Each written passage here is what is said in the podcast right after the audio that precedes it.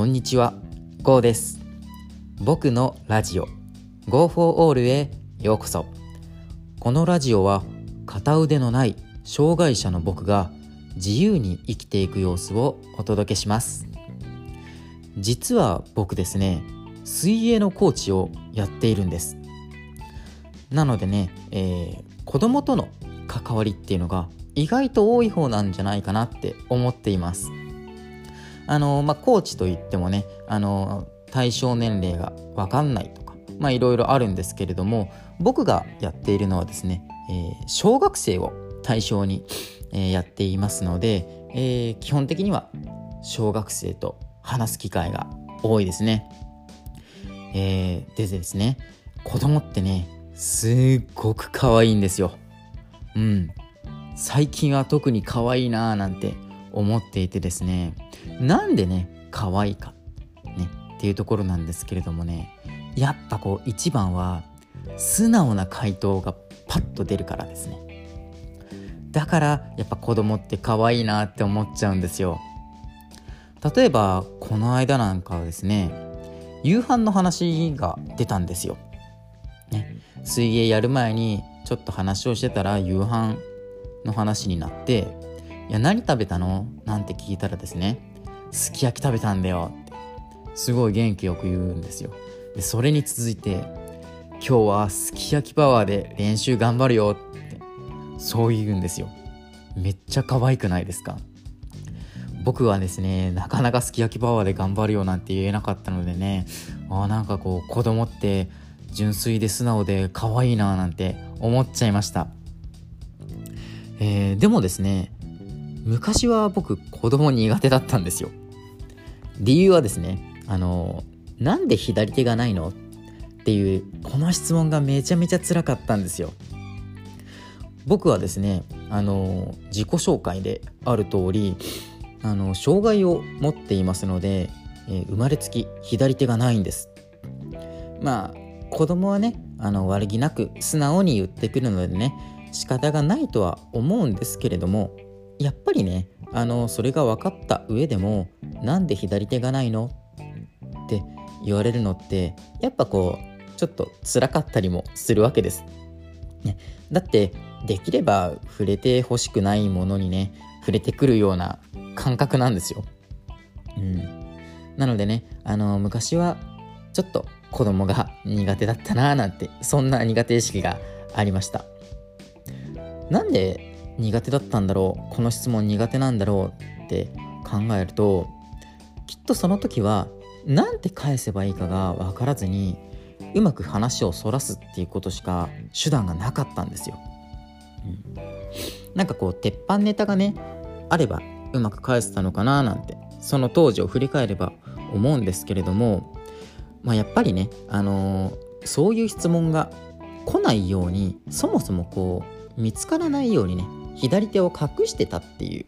ところもあるんです。まあ、ない左手を隠すっていうのもなんかちょっと変な感じなんですけれども、うん、あのーそうですね。左側を隠すというか、ね、そんなようにしてました。だってその方が楽なんですもん。なんで左手がないのって。そういう質問が来ないから。うん。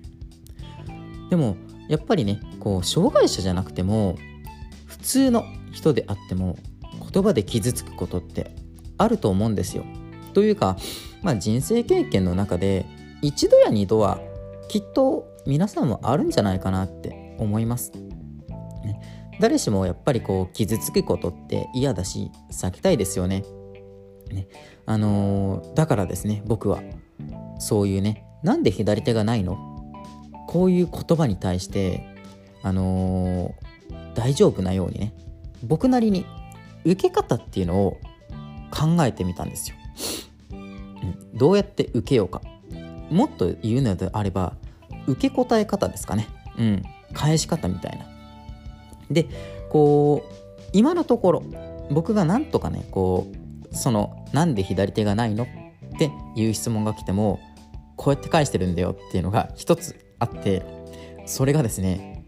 質問返しなんですよ。質問返し。あのーなんで左手がないの？って聞かれたら逆にどうしてだと思う？ってそういうふうに僕は聞いてますあのそうするとねやっぱりこう子供ってねあの思いもよらぬ答えを返してくれる時があるんですよ。まあ、やっぱり大半は分かんないとか、ね、生まれつきなんじゃないのとか、ね、そういうのもありますよ。あの例えばね「鬼滅」が流行った時であればねあの鬼と戦ったんだよなんていう返し方も僕はしてたんですけれどもねまあそういうちょっとあの的外れな返答をしてあげたりとか子供に考えさせてあげるとか、ね、あのとりあえず子供が言ったことに対して全部それは正解だよって言って受け流す。うん、でさらにそれを誇張していくみたいな。まあそれこそさっきの「鬼滅の刃」ですよね。あの実は鬼殺隊でさみたいな。そこから始まってあの上限の2と戦った時に腕を落としたんだよねとかあとはあそうそう一番まあ受けが良かったっていうと変ですけれども、えー、上限の6でしたっけ？あの宇髄天元さんが、えー、片腕をなくすなんていうシーンがあるんですけれどもすいませんネタバレになったら申し訳ないんですけれどもね、えあのそのシーンとこう重ねてねあのいや実はねあの天元さんの後ろについてたの俺なんだよねみたいな。そうやって言うとやっぱこう流れ物ってね流行りか流行り物っていうのはねあの子供たちにも受けがいいのでね、あの笑ってくれるんですよ。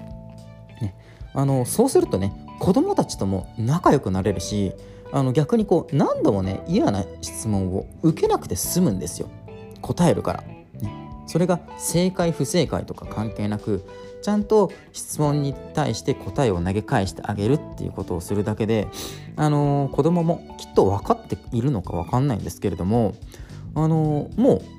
質問がね来なくなるわけです。うん、つまりね、あの、答えを準備しておけばよかったんだなって今になって思うんですよ。僕の答えは今のところこうふわふわしてるというか何が返ってきても、えー、こう斜め上を行ってやろうみたいなそういう思考になっているので、まあ、合ってないようなものなんですけれども常にこう想定してあこれ言ったら笑ってくれるんじゃないかなこれ言ったら絶対面白いわみたいなねそういうのをあの頭を回転させて答えをストックしておく、ね、そういうようになりました。あの例えばこう皆さんもねこういう経験あると思うんですよ。準備しておけばよかったっていう経験ですよ。あの思いもよらぬアクシデントが起こると慌ててしまうじゃないですか。ね。えー想定して準備しておいた場合は慌てることないって思いませんか？分かりやすい例え話で言うと天気予報だと思うんですよ僕は。天気予報を見なかった場合急に雨が降ってきたらどうなります？きっと慌てますよね。うわー雨降ってきた。傘持ってない。とか。うわー雨降ってきた。どうしよう。とか。ね。でも事前に天気予報を見て雨が降るって分かってれば傘準備しますよね。とか濡れてもまあいいやみたいな感じな格好とかそういう対策をして雨に備えますよね。これって一緒なんじゃないかなって僕は思うんですよ。聞かれるであろうことはもう分かってる。だから鉄板ネタの答えを準備しておけばいいじゃん。そうなったわけです。それからというものやっぱりこう苦手意識があった子供に対して何か言われてもちゃんと返せる自分ができたので意外とあ俺も子供と話せるじゃんとかそういう自己肯定感にもつながって今ではもう子供が大好きみたいなねそんな風になったわけです、まあ、皆さんもねこう同じでね予想されるねアクシデントっていうのは、まあ、事前の準備でほとんどこう解決できることっていうのがあるんですよ。うん、まあ例えばアクシデントではないんですけれども試験勉強とかもそうですよね。事前の準備をしておけばその試験を合格することができるみたいな。えー、ところでね皆さんは明日の予定把握してますか？準備の必要な方は今日のうちに準備をして明日を慌てることなく過ごせるようにしたいところですよね。という感じで今日のラジオ放送は終わりにしたいと思います。ご清聴ありがとうございました。そして最後に、えー、僕の活動については音声以外でもブログや Twitter 等 SNS で日々発信しています。最近はですね、えー、YouTube も、えー、発信していくようにしましたので、ぜひぜひ興味がある方はご覧ください。で、えー、それのね、えリンクについては、プロフィールに貼っておきました。またね、コメントをいただけたり、フォローをしてくださると大変励みになります。それでは次回の放送でお会いしましょう。バイバイ。